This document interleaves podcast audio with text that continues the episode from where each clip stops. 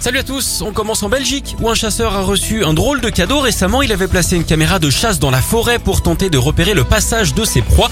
Le problème c'est que la vidéo filmait davantage un couple en train de faire des câlins que de marcassins. Du coup il a demandé aux libertins de trouver un autre endroit pour vider leurs munitions.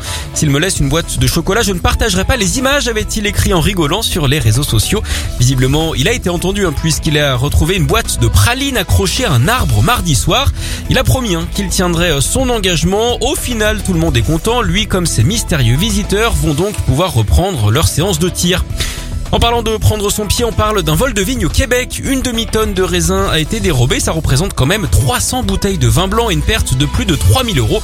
Le malheureux propriétaire promet 5 caisses de bouteilles en récompense à ceux qui aideront à coincer les malfrats. Pour l'instant, les recherches n'ont rien donné. Alors les policiers ont de la bouteille. Hein. Ils espèrent évidemment que leurs efforts ne resteront pas vains. En tout cas, s'ils retrouvent les auteurs, ils ne risquent pas de leur lâcher la grappe.